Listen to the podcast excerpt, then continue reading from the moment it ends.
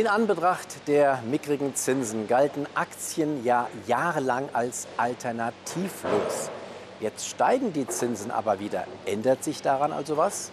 Darüber und über weitere spannende Themen möchte ich jetzt talken mit der Vermögensverwalterin Petra Ahrens von der Majestas Vermögensmanagement und mit Patrick Kesselhut, Derivate-Experte bei der Societe Generale. Schön, dass Sie da sind. Äh, Herr Kesselhut, vielleicht zunächst zu Ihnen. Äh, es war ja vor kurzem die Anlegermesse Invest. War das denn da auch ein Thema unter den Anlegerinnen und Anlegern? Ja, ich würde sagen, das war das Thema schlechthin, was wirklich die Anleger zurzeit umtreibt. Denn man muss doch sagen, wir sehen auf der einen Seite einen 40 Jahre langen Zyklus von immer sinkenden äh, Inflation und auch immer sink tiefer sinkenden Zinsen, der sich möglicherweise vielleicht dem Ende naht tatsächlich. Das muss man natürlich abwarten, aber es gibt zumindest gewisse Anhaltspunkte, dass das so sein könnte. Das treibt die Anleger um. Das macht das Umfeld für Aktien erstmal ein bisschen schwieriger. Auf der anderen Seite haben wir natürlich schon auch ein gutes Stückchen korrigiert. Die Kurs-Gewinn-Verhältnisse sind nicht mehr so hoch wie vor einigen Monaten. Also eine, eine richtige Überbewertung sieht allerdings auch keiner mehr. Das Potenzial nach oben wird aber irgendwie auch nicht so richtig gesehen. Also bleibt am Ende die ganz große Frage für die Anleger, was mache ich daraus? Aber sind Aktien tatsächlich noch alternativlos jetzt äh, bei den steigenden Zinsen, Frau Ahrens? Also mit alternativlos habe ich grundsätzlich ein Problem. Aber die Diskussion kennen wir natürlich. Steigende Zinsen, dann werden die Aktien schon unattraktiver. Wir dürfen aber natürlich, wie der Kollege gerade gesagt hat, nicht vergessen, von welchem Niveau, von welchem Level wir kommen. Wir kommen von einer Nullzinspolitik. Das heißt, die Zinssteigerungen, die wir hier sehen, in den Vereinigten Staaten wird uns einiges noch dieses Jahr erwarten. Der EZB, hier sind die Hände gebunden. Da werden wir vielleicht jetzt im Sommer eine Zinssteigerung sehen. Nichtsdestotrotz, wenn wir von einer Verzinsung von zwei oder gegebenenfalls drei Prozent ausgehen, auf der anderen Seite aber eine Inflation haben von sieben bis neun Prozent, haben wir immer noch einen negativen Realzins von vier, fünf Prozent. Den müssen wir irgendwie ausgleichen und da führt der Weg an Aktien nicht vorbei. Heißt das sogar im Umkehrschluss, es gibt gar keine Zinswende nach oben? Realzins ist sogar ein Zinsrutsch zu verzeichnen. So tief war der Realzins ja noch nie. Der Realzins ist weiterhin noch, bringt noch eine riesengroße Lücke. Ähm, die haben wir weiterhin. Es kann natürlich sein, dass auf der Inflationsseite wir eine Entlastung sehen werden. Ich glaube nicht, dass wir auf diesem hohen Niveau bleiben, aber wir werden auch nicht wieder auf 2% runterfallen. Also daher ist die negative Realzinssituation, die wir haben, mit der werden wir noch weiterhin beschäftigt sein. Die Frage ist ja auch, Patrick Kesselhut, äh, wenn die Inflation tatsächlich wieder zurückkommt, könnten dann nicht auch die Zinsen wieder zurückkommen? Denn sie sind ja tatsächlich nur inflationär nach oben gestiegen. Der Anleihemarkt nimmt schon eine ordentliche Steigerung der Zinsen natürlich vorweg. Jetzt muss man warten, ob das so kommt. Wie Sie gesagt haben, wenn die Zinsen dann auch doch vielleicht äh, oder die, die Inflation sich stärker wieder zurückzieht äh, und schneller als vielfach erwartet, dass dann eben der Zinsanstieg vielleicht gar nicht so, so deutlich ausfällt. Das muss man abwarten. Äh, nichtsdestotrotz, wir haben 3% Anleihenrendite in den USA. Und wenn, das, wenn die Inflation wieder auf ein ähnliches Niveau kommt, dann habe ich zumindest mal schon mal äh, eine Nullerrendite oder vielleicht sogar eine positive Rendite, während die Dividendenrendite des S&P 500 zurzeit bei 2% gerade liegt. Das ist schon ein Argument. Ähm, das auf der einen Seite, aber natürlich mittel- und langfristig die Aktie natürlich äh, hoch favorisiert, natürlich als Sachwert der Inflationsschutz äh, schlechthin über einen langen Zeitraum. Auf der Invest wurde relativ oft der Zeit oder der Vergleich mit den 70er Jahren gezogen, wo man ja auch eine recht hohe Inflation hatte. Man muss natürlich sagen, dass es diesmal nicht ganz so drastisch aussieht tatsächlich, denn damals gab es in den USA bis zu 15 Prozent Zinsen auf dem Tagesgeld.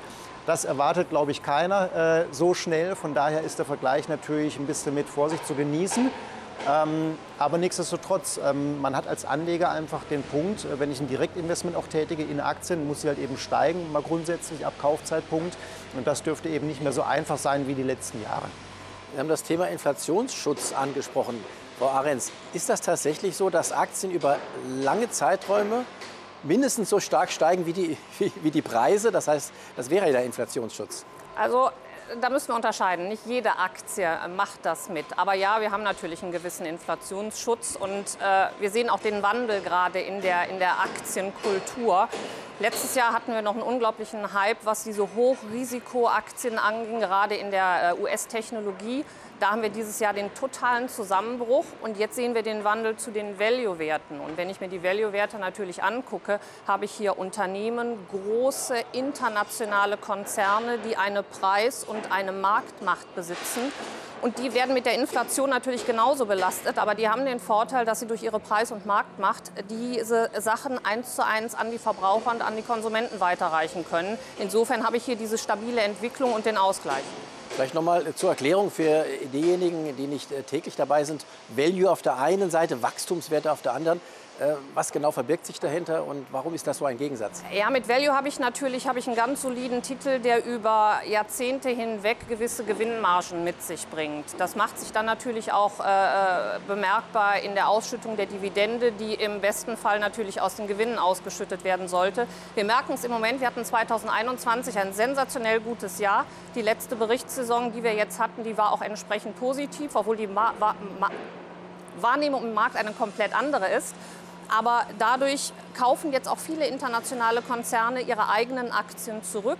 Das ist eine Stabilität. Das heißt, wir haben eine Gewinnmarge, wir haben eine Preis- und eine Marktmacht. Und somit habe ich hier wirklich Value-Titel. Die Growth- oder Wachstumstitel, das sind die, die eher spekulativ angehaucht sind, wobei man hier keine wirkliche Grenze mehr ziehen kann. Die Frage ist, was ist eine Apple? Hier habe ich genauso einen Growth-Titel wie auch einen Value-Titel. Und äh, wird das jetzt so bleiben, dieser Trend hin zu den werthaltigen Aktien, wenn man es mal auf Deutsch übersetzt? Ja, ich persönlich glaube daran, dass es so bleiben wird, weil gerade auch durch diese negativen Realzinsen, die wir angesprochen haben, durch diese Lücke wird natürlich auch dieser Blick auf die Dividendenrendite wieder wesentlich attraktiver werden. Das heißt, ich muss nicht mehr hochrisikoreich in den Markt hineingehen, um meinen Kaufkraftverlust auszugleichen. Ich kann in diese vielleicht etwas trägeren Werte hinein investieren, die aber auch natürlich gerade in dieser Krisensituation, die wir haben, durch die Corona-Pandemie, durch den Lockdown in China und durch den Krieg in der Ukraine, natürlich auch den Anlegern eine gewisse Sicherheit zu Recht vermitteln. Also aus Ihrer Sicht ein eher langfristiger Trend, sehen Sie das auch so?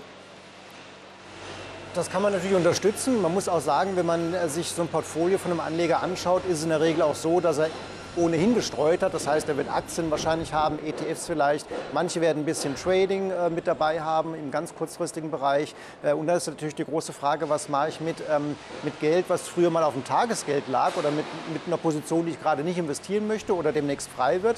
Und da ist dann wirklich die Frage, lasse ich es zu Null oder zu Negativzinsen äh, abzüglich Inflation dann liegen oder was mache ich damit? Und da war so ein bisschen das, das Produkt der Stunde auf der Messe zumindest Reverse-Bonus-Zertifikate tatsächlich die eine recht interessante Rendite bieten, ähm, so, so, sofern die Märkte nicht sehr weit steigen. Ne, da liegt die Barriere dann oberhalb beispielsweise beim aktuellen DAX-Niveau. Insofern diese nicht erreicht wird, hat man eben auf jeden Fall eine positive Rendite und profitiert sogar auf den fallenden Kursen. Das war so ein bisschen das Produkt der Stunde, einfach vor dem Hintergrund, dass niemand jetzt wirklich noch eine, einen explodierenden Markt sieht in diesem Jahr. Es gibt natürlich immer eine gewisse Restwahrscheinlichkeit, dass es dann doch anders kommt, aber so vom Konsensus her war das das Bild. Sie sind also der Mann in, in, diesem Gespräch jetzt für die kurzfristig orientierten Investorinnen und Investoren, also sagen wir Zeithorizont ein Jahr, anderthalb Jahre. Ähm, Reverse Bonus, was genau verbirgt sich dahinter? Sie haben es ja schon angedeutet, aber vielleicht auch für diejenigen, die nicht täglich äh, damit zu tun haben. Ja, ein Reverse Bonus Zertifikat ist letztlich ein umgedrehtes Bonuszertifikat. Das heißt, ähm, sofern eine Barriere nicht berührt wird, gibt es einen Bonusbetrag ausgezahlt der auf jeden Fall eine positive Rendite ähm, äh, darstellt. Und beim Reverse-Bonus ist eben die Barriere oberhalb. Also beispielsweise, wenn ich sage, beim DAX wähle ich die Barriere dann bei 16.500 Punkten, habe eine Laufzeit bis Jahresende. Dann wäre es so, dass der DAX eben die 16.500 nicht erreichen sollte bis zum Jahresende. In diesem Fall erzielen Anleger aktuell ungefähr 4,5 bis 5 Prozent per annum Rendite wenn das nicht eintritt. Der DAX kann aber auch steigen auf 16.000, dann erziele ich immer noch die 4,5 Prozent. Wenn es nach unten geht, kann ich sogar wesentlich mehr erzielen.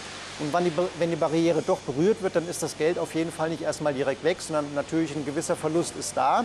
Das hängt dann aber von der weiteren Entwicklung des DAX ab. Klingt ja auf den ersten Blick zumindest relativ interessant. Ähm, was sind denn da die Risiken? Die Risiken sind natürlich das Marktrisiko, dass eben letztlich die Märkte sich doch anders entwickeln wie erwartet, sprich die Barriere beispielsweise reißt.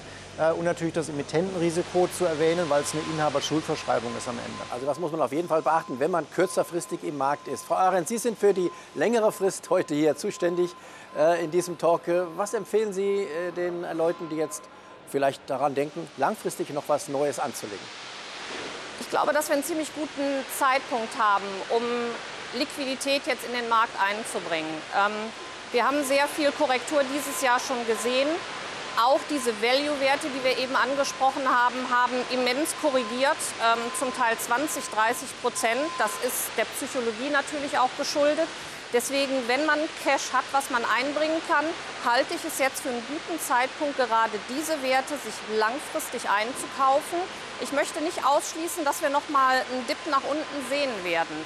Also diesen totalen Ausverkauf, wo es wirklich den letzten Pessimisten aus dem Markt heraustreibt, den hatten wir noch nicht. Daher es kann schon sein, dass wir noch mal 10, 15 Prozent korrigieren. Nicht erschrecken. Aber dann empfehle ich Anlegern einfach nur, nicht alle Eier in einen Korb zu legen und dann wirklich per Tranche zu kaufen, wenn die Kurse weiterfallen, sich hier zu investieren. Letztendlich sind das Werte, die werden sich auch in den kommenden Jahren gut entwickeln, werden Inflation auch höchstwahrscheinlich ausgleichen können, was wir erleben. Und ich denke mal, dass wir in zwei, drei Jahren, wenn wir auf das heutige Szenario zurückblicken, sagen können, hätten wir doch damals investiert, wie es in Krisen immer so ist. Herr Gesslot, aus langfristiger Sicht auch einverstanden? Unterstütze ich voll. Vielleicht lassen Sie uns zum Schluss noch mal über Christine Lagarde sprechen, die ja vor kurzem etwas Interessantes gesagt hat. Wir haben über Value-Aktien, also über werthaltige Aktien gesprochen. Und Christine Lagarde hat gesagt, äh, der Bitcoin, also die Kryptowährungen generell, die seien wertlos. Was ist davon zu halten?